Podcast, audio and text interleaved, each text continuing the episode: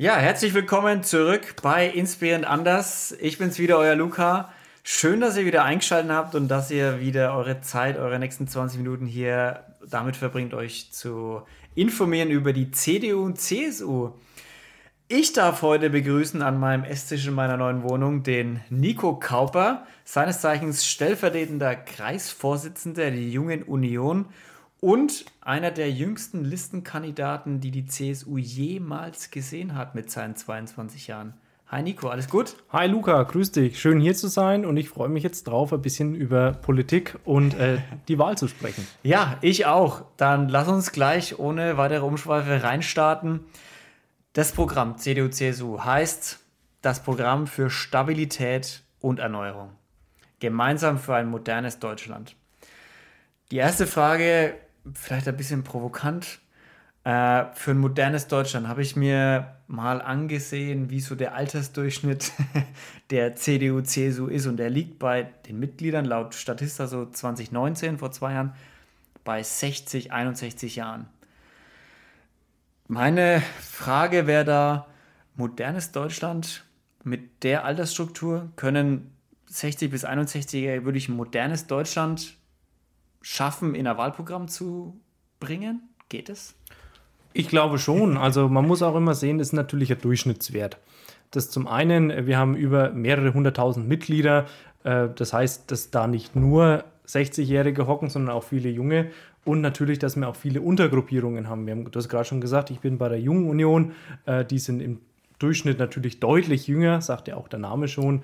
Äh, die Altersgrenze ist da 35, da haben wir auch in Bayern mehrere tausend Mitglieder, allein da, die nicht unbedingt auch in der CDU sind oder in der CSU in dem Fall, sondern natürlich auch sich erst später dann natürlich einklinken. Und so schaffen wir es einfach, dass wir durch die verschiedenen Organisationen auch verschiedenste Bevölkerungsgruppen ab, äh, abgleichen und auch darstellen können. Und ich glaube, wenn man es gemeinschaftlich macht, dann geht es auch immer und modern kann, glaube ich, jeder sein wenn wie, er sich anstrengt. Ah, wie viel, was mir spontan einfällt, wie viel hat die junge Union eigentlich da mitgeschrieben am, am Parteiprogramm? Ist das oder von dem Gefühl her oder jetzt auch für allgemein für andere Parteien vielleicht, diese jungen äh, Nachwuchsorganisationen, wie sehr beeinflussen die so ein Wahlprogramm? Also man muss natürlich sehen, äh, die Union ist eine Volkspartei oder das sind Volksparteien, das sind ja zwei verschiedene. Ähm, die hat natürlich nicht nur die junge Union als, als Gruppierung, es gibt natürlich viele mehr. Es ist Mittelstandsunion, die man vielleicht kennt, die Frauenunion, die Seniorenunion und gemeinschaftlich, also aus allen zusammen versucht man dann dieses Programm zusammenzustellen und es ist natürlich immer schwierig. Klar, es gibt verschiedene Interessen, man sieht auch nicht alles gleich, das ist auch ganz normal und gut so in der Demokratie und am Ende ist es irgendwo auch ein Kompromiss. Aber ich glaube schon, dass sich jeder dieser Gruppierungen, der Altersgruppen und der verschiedenen Berufsgruppen auch, das geht ja in die breitesten Arbeitsgruppen hinein, sich hier wiederfinden kann und das gemeinschaftlich eben vertritt. Und ich denke, das okay. ist das Ziel, das man auch als Partei generell haben muss. Man muss ja alle Mitglieder mitnehmen und so schafft man es halt, dass man auch ein starkes Programm und eine starke Partei ist. ja, klar, muss alle mitnehmen, sonst äh, wird es am Ende nichts. Ich gehe mal ganz kurz, ich mu da muss, dafür muss ich jetzt ablesen, weil ich habe mir das Wahlprogramm durchgeschaut und je mehr ich da gelesen habe, desto, desto mehr musste ich irgendwie schmunzeln. Ich lese mal ganz kurz eine Sache vor. Die CDU-CSU im Wahlprogramm steht drin, ähm, was folgende Sachen sollen gefördert werden, also mit Geld. So, der Ausbau der Photovoltaik, der Ausbau der Windenergie on- und offshore jeweils, ähm, Förderung von Energiespeichern, Förderung auch von Handwerksbetrieben zur Ausbildung von entsprechenden ja, Arbeitskräften dafür, Ausbau des Stromnetzes, dann F Forschung und Entwicklung soll gefördert werden für die Energieerzeugung. Ähm, dann Wasserstoff, klar, CDU, CSU hat Wasserstoff, mega Förderung drauf. Die Forschungszulage soll verdoppelt werden. Dann sollen 2 Milliarden für Schüler und äh, Schulen fließen, für Psychologie von äh, nach Corona eben. Ähm, und es wird das Modernisierungsjahrzehnt für den Staat ausgerufen. Und es sollen 15 Milliarden in die Gigabit-Netze fließen bis 2025. Und das alles ohne neue Schulden aufzunehmen. Und da, ich komme aus dem kaufmännischen Hintergrund und da frage ich mich, Wer soll das bezahlen? Das ist eine verdammt gute Frage. Es ist also zunächst mal, ich meine, du hast dich ja scheinbar sehr gut mit dem Programm auch beschäftigt. Es, ja, es ist ja auch ein kleiner Wälzer. Das ist mein Job ist, als Moderator, ne? Super. es ist nicht nur ein Wahlprogramm, es ist sondern auch eigentlich ein Regierungsprogramm. Wir schreiben hier auch rein, was wir erreichen wollen für Deutschland. Du hast das Modernisierungsjahrzehnt angesprochen. Ähm, wir haben vorhin auch schon mal kurz angesprochen, Corona Riesenkrise und wir wollen mit Deutschland jetzt komplett neu durchstarten. Einfach ein Boost für Deutschland in allen Bereichen. Du hast sie aufgezählt, wunderbar. Da brauche ich fast nichts mehr dazu sagen. Ähm, es ist klar, es, wir haben viel zu tun mit Deutschland. Digitalisierung, die ganz großen Themen, Forschung, Entwicklung, Wasserstoff ist angesprochen worden. Ähm, und klar, es muss finanziert werden. Irgendwo muss das Geld herkommen. Nur haben wir die Grundüberzeugung, dass wir nicht viel mehr Geld mehr ausgeben können, wie wir überhaupt reinbekommen. Das muss jeder selbst bei sich gucken. Ähm, du hast gesagt, du arbeitest auch schon, ich arbeite auch. Ich kann nicht jeden Monat äh, deutlich über den Durst leben, und, sondern irgendwann gibt es halt Probleme. Wir haben die letzten paar Jahre wirklich es geschafft, viel zu investieren und gleichzeitig keine Schulden zu machen. Gerade für uns als junge Generation sollte es also wichtig sein, dass uns die vorhergehenden Generationen keinen riesen Schuldenberg hinterlassen, den man irgendwann abbezahlen muss. Klar, die Zinsen sind momentan nicht das Problem, aber man muss ihn halt auch tilgen. Und wenn mich die Tilgungen irgendwann immer mehr einschränken, dann kann ich auch in Zukunft keine großen Investitionen mehr machen. Also ist es nur gerecht, wenn jeder mit dem Geld haushaltet, das halt gerade zur Verfügung steht. Und dann muss man klar auch mal priorisieren, was geht und was vielleicht nicht gleich geht. Ja, ich meine, absolut richtig. Wir haben ja lange die schwarze Null gehabt in Deutschland immer bis Corona. Aber Fakt ist ja jetzt, dass wir viele Schulden aufgenommen haben, was auch richtig war in bestimmt vielen, vielen Aspekten für Corona. Und trotzdem so viel Investitionen ohne neue Schulden zu machen und ja auch wieder auf die schwarze Null irgendwie zu kommen. Gibt es irgendwelche Punkte, wo du sagst, okay, da, das sind Punkte, die wir wirklich machen wollen in unserem Regierungsprogramm, um Geld reinzuholen auch? Weil also Vermögenssteuer ist ja raus, das soll ja keine Vermögenssteuer geben, aber ich weiß nicht, was sind so die Ideen der Union für, für dass mehr Cash reinkommt? Also zunächst mal, du hast einen ganz wichtigen Punkt angesprochen, jetzt während Corona, wir hatten jetzt eine Riesenkrise, ähm, ganz viele Unternehmen haben auch große Probleme gehabt und da ist es dann auch richtig zu sagen, jetzt investieren wir, jetzt unterstützen wir äh, die Wirtschaft, die Menschen im Land, dass eben keine Riesenarbeitslosigkeit entsteht, sondern die Leute eben weiter arbeiten können, wenn auch in vielleicht geringeren Umfang. Und das Ziel ist jetzt quasi wieder neu durchzustarten und durch quasi erneutes Wachstum wieder mehr Steuereinnahmen zu generieren. Wir glauben einfach, wir wollen ja ein klimaneutrales Industrieland sein und bleiben oder werden. Und äh, durch dieses Wachstum heraus entstehen ja auch neue Steuereinnahmen. Wenn jetzt die Unternehmen wieder voll durchstarten, die Einkommensteuern wieder fließen, weil eben wieder Arbeit da ist, wir Sachen verkaufen können, die Wirtschaft floriert, dann schaffen, dann kriegen wir auch natürlich da wieder mehr Steuereinnahmen rein. Dann muss man natürlich bedenken, wie schaffen wir das, dass wir wieder wachsen, dass wir wieder vorwärts kommen. Wir glauben eben, dass es nicht dadurch geht, jetzt neue Steuern den Leuten draufzuhauen, den Unternehmen, dadurch, dass die eingeschränkter werden und dann vielleicht auch Investitionen unattraktiver werden in Standorte in Deutschland, in Innovationen und in Forschung, sondern die Unternehmen gerade jetzt entlasten, damit man nochmal voll Gas geben kann. Das äh, zeigt sich auch dadurch, dass wir den Soli für alle abbauen wollen mhm. und nicht nur für Teile. Das finden wir auch ungerecht. Ähm, aber jetzt auch, jetzt äh, nochmal um auf die CSU zu kommen, gerade im, im Gaststättenbereich. Wir haben jetzt in der Krise kurzzeitig die Mehrwertsteuer runtergenommen, gerade auch für die Gaststätten, die auch ganz, ganz groß unter Corona natürlich geritten, gelitten haben. Also wenn keine Veranstaltungen sind und lange auch zu war, dann kommt natürlich auch kein Geld rein. Und da sagen wir, wir wollen das jetzt wieder großflächig unterstützen und den dauerhaft den verringerten Mehrwertsteuersatz eben ansetzen. Ja. Okay. Genau. Und durch dieses Wachstum, das wir so eben auch ankitzeln wollen, wollen wir es dann auch schaffen, wieder mehr Steuern einzunehmen, um damit dann wieder andere Investitionen zu schultern. Okay, alles klar. Wenn anderer Punkt, weil wir gerade auch von Forschung und Entwicklung viel gesprochen haben und in der Aufzählung, die ich jetzt gerade genannt habe, war ja auch viel, unfassbar viel dazu dabei, zu Forschung fördern und Entwicklung ja, fördern und äh, mehr aufbauen. Ihr habt auch eine ganz konkrete Zahl dazu reingeschrieben. Also im Moment liegt Forschung und Entwicklungsbudget so bei 3,0 irgendwas Prozent vom Bruttoinlandsprodukt. Und ihr, genau wie die SPD auch, sagt, da wollen wir auf 3,5 Prozent hoch. Mhm. Mein Blick als, ja, ich weiß es nicht, als Laie, was das angeht, ist, das ist ein bisschen wenig, so 0,5 Prozentpunkte kommt mir jetzt als, das rundet sich ja fast weg.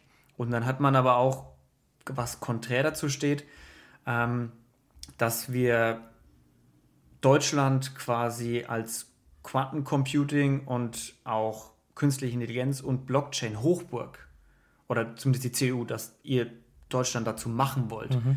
Funktioniert es mit 0,48 irgendwas Prozent vom BIP? Funktioniert das? Man muss, man muss natürlich sehen, das BIP ist jetzt nicht äh, die Steuereinnahmen in Deutschland, sondern eben die äh, Summe aller erwirtschafteten Güter. Das ist eine Riesenzahl ja. und äh, klar, äh, mehr geht immer und wir wollen es ja auch steigern, sondern und, und eben um unsere neuen Technologien zu fördern, äh, klar, da muss man jetzt auch mehr machen und das werden wir auch tun. Ähm, nur muss man halt bedenken, es muss alles noch bezahlbar sein irgendwo. Wir haben es gerade über Steuereinnahmen gehabt. Ähm, und 0,5% vom BIP, das sich ja auch verändert durch eben äh, Krisen und so weiter. Das ist eigentlich so eine Richtgröße, an der man sich richten kann, äh, um da eben äh, Investitionen zu haben für unsere mhm. Forschung. Und klar, ähm, wir wollen es steigern, darum geht es jetzt auch, um eben sowas anzudrücken, dass es einfach weitergeht. Okay. Also es soll mehr werden, aber man muss halt immer sehen, äh, es ist natürlich ein Prozentsatz von der Zahl, die auch variabel ist. Klar, mhm. je höher die Wirtschaftseinnahmen, je höher das BIP, desto mehr bleibt dann am Ende auch genau. davon übrig, ne? ganz klar. Die Frage ist äh, lustig, wenn ich die euch stelle, beziehungsweise eher nicht so lustig, weil meistens ist sie lustiger, wenn ich sie kleinen Parteien stelle. Es ist gewählt worden, die Stimmen sind ausgezählt und die CDU-CSU ist in der Regierung wieder in der Koalition aber.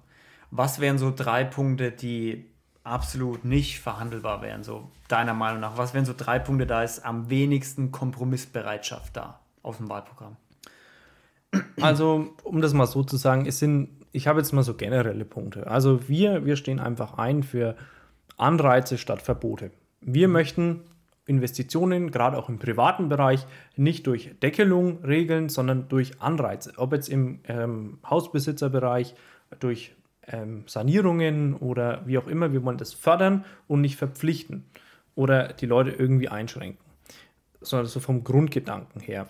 Dann ist natürlich die Generationengerechtigkeit für uns ganz, ganz wichtig. Wir haben es jetzt gerade bei den mhm. Finanzen schon angesprochen. Also mir wäre auch ganz besonders wichtig, gerade als junger Mensch, dass wir wieder zu ausgeglichenen Haushalten möglichst schnell zurückkommen und das auch durchziehen. Das ist, glaube ich, ganz, ganz wichtig, um eben diese Generationengerechtigkeit gerade für die jüngeren Generationen hinzubekommen. Das gehört für mich ganz klar dazu. Und klar, wir müssen uns einig werden, dass wir beim Klimaschutz wirklich diese Mischung aus Ökolo Ökonomie und Ökologie zusammenbekommen und sich nicht gegeneinander ausspielen. Wir wollen zusammenführen und nicht gegeneinander ausspielen und das, glaube ich, geht nur mit der Union. Okay. Du hast gerade Klimaschutz angesprochen. Mhm. Ihr habt im, im Parteiprogramm steht drin, Deutschland soll klimaneutral bis 2045 werden. Das ist ja genau, im Prinzip eine Bestätigung von dem, was schon beschlossen wurde. So vom Bundestag ist ja beschlossen worden, bis 2045 wollen wir klimaneutral sein.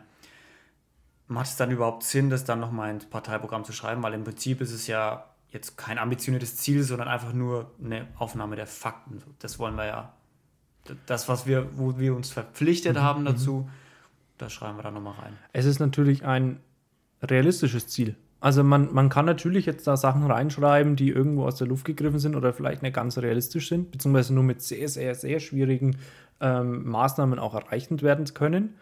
Aber auf der anderen Seite muss man sehen, es gibt ja auch Parteien, die sehen das anders. Also ich denke bloß an die AfD zum Beispiel, die da mit Sicherheit eine ganz, ganz andere Auffassung hat. Äh, und wir gehen jetzt damit in den Wahlkampf mit dem, was wir für möglich halten, dass wir gemeinsam erreichen können und eben ich denke, das ist trotzdem ambitioniert. Ich denke, wenn man sich das anguckt, wie, was wir heute noch an Emissionen ausstoßen, äh, dann ist es schon ambitioniert, bis 2045 beziehungsweise in Bayern bis 2040 eben klimaneutral zu werden. Weil was heißt das denn? Das ist ja, wir haben gerade über die schwarze Null gesprochen. Das ist im Endeffekt ja die grüne Null. Das Gegenstück dazu, dass wir eben nicht mehr ähm, die, um die Umwelt nicht mehr belasten, als wir ähm, sie entlasten und beziehungsweise bis, genau. als sie sich regenerieren kann. Und ich denke, das ähm, ist wirklich ein großes Ziel, das wir auch wirklich äh, erreichen müssen. Doch das Spannende ist ja eigentlich, es geht beim Klimaschutz, und das finde ich auch gut so, und das ist auch richtig so mittlerweile, nicht mehr um das Ob, sondern das Wie. Wie erreichen wir ja. diese Ziele? Und das ist doch das Spannende. Wir sagen zum Beispiel durch mehr Technologie, nicht weniger, sondern äh, wir wollen, wir haben immer über Innovationen gesprochen, wir wollen das anregen, den Gründergeist anregen und so Klima klimagerechte und klimapositive ähm, Technologien fördern, damit wir dann als Ganzes, als Land auch klimaneutrales Industrieland bleiben. Ich habe ja gesagt, Ökonomie und Ökologie zusammen. Wir brauchen mhm. in Zukunft auch Arbeitsplätze für unsere jungen Menschen. Die sollen aber nicht klimaschädlich sein. Und das, diese Verbindung, das ist unser Ziel und das ist mit Sicherheit sehr, sehr schwierig. Es gibt ja auch verschiedene Umbaus, die es jetzt gibt. Ich sage mal Kohleausstieg als Stichwort ähm, die Leute wollen wir ja trotzdem in Arbeit lassen. Wir wollen nicht, dass da große Arbeitslosigkeit entsteht, sondern dass die Leute in anderen Bereichen weiterarbeiten können. Und das ist ja das Ziel, dass niemand irgendwie zurückgelassen wird, sondern dass wir alle mitnehmen und das macht uns als Volkspartei ja gerade aus. Ja. Thema Arbeitslosigkeit, gut, dass du es ansprichst auch mit Thema Technologie verbunden. Viele Studien sagen ja voraus, dass durch künstliche Intelligenz, das durch Maschinen, Robotics bis 2050 Manche sind bei 70, 80 Prozent, manche 50, 60, bisschen konservativer, aber die meisten sind sich einig, dass mehr als die Hälfte aller Jobs bis 2050 wegfallen soll, weil sie von künstlicher Intelligenz oder Maschinen eben gemacht werden könnte. Wäre dafür nicht sowas wie ein bedingungsloses Grundeinkommen gut, da jetzt schon zum Beispiel die Grundlage zu legen dafür? Oder wie steht da die Union dazu? Also, jetzt vermischen wir mal die Themen. Ne? ähm, also ich, ich bin da keiner, der das alles immer so pessimistisch sieht. Ähm, wir haben in Deutschland auch einen Fachkräftemangel. Das muss man ja auch immer bedenken. Wir, wir, woher kommen denn diese Entwicklungen her? Wir brauchen die Leute momentan noch und es gibt ja auch nicht weniger Aufgaben. Ich erlebe das gerade im Verwaltungsbereich ständig. Es werden eigentlich immer mehr und bei manchen wären wir echt froh, wenn man die ja, autonomisieren könnte, weil, weil es einfach Arbeit macht und die sich eigentlich man sparen könnte, weil man andere Aufgaben hat, die man dringender erledigen muss diese Quantencomputer und die ähm, äh, künstliche äh, Intelligenz kann natürlich auch nicht komplett alleine arbeiten. Es wird, es wird sich mit Sicherheit wandeln. Durch Digitalisierung wird sich vieles wandeln. Ich sag mal, ähm, bis vor 20 Jahren, 20, 30 Jahren hat es auch noch Registraturen in jeder Stadt gegeben, wo alle möglichen Akten dann jeden Tag mhm. ähm, ähm, ja, bearbeitet wurden oder rausgeholt und Archive und so weiter. Das gibt es jetzt nicht mehr. Dafür gibt es jetzt halt deutlich mehr ITler, die man braucht, die eben Serverstrukturen ähm, bearbeiten und eben auch instand halten. So, und so verändert sich eben der Arbeitsmarkt. Das ist klar ein Risiko, aber auch immer eine Chance. Das andere ist das Grundeinkommen. ähm, also ich, ich mache es kurz. Wir als äh, Union lehnen das klar ab. Ähm, wir sagen, der Mindestlohn stellt eine angemessene Bezahlung sicher. Also das Beste ist eigentlich für jeden, wenn er einen Job hat und nicht eben arbeitslos ist und nicht von Sozialleistungen grundsätzlich abhängig ist. Wir haben ähm, diese Hilfe zur Selbsthilfe, dieses Sozialstaatsprinzip, ähm, dass wir individuelle Hilfe im Einzelfall denen geben, die sie nötig und also die sie nötig haben oder die sie benötigen.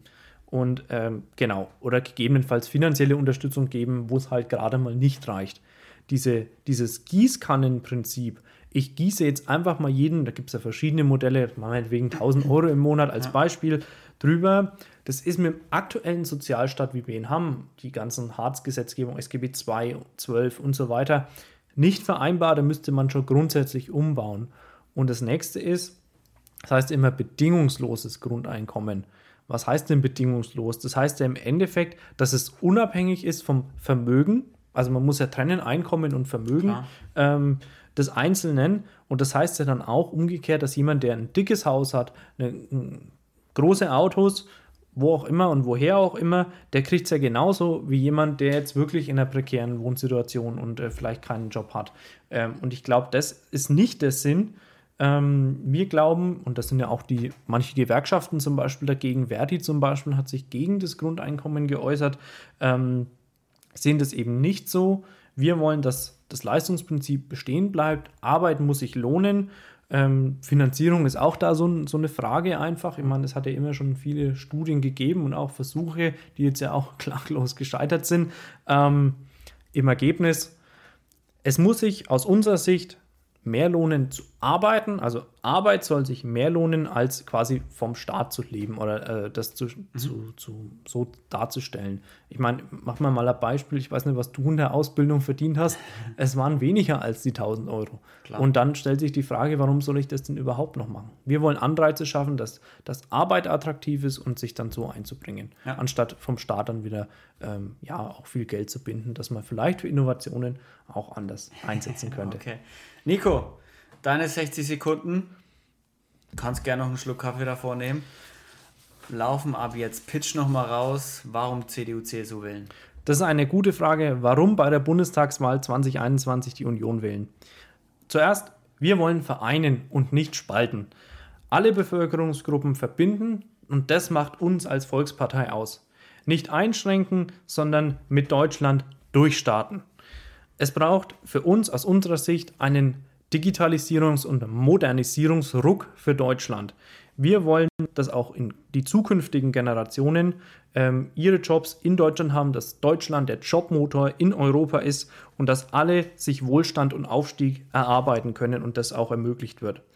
Gleichzeitig, sage ich gerade als junger Mensch, wollen wir natürlich auch klimaneutral werden. Wir wollen ein klimaneutrales Industrieland äh, bleiben bzw. werden.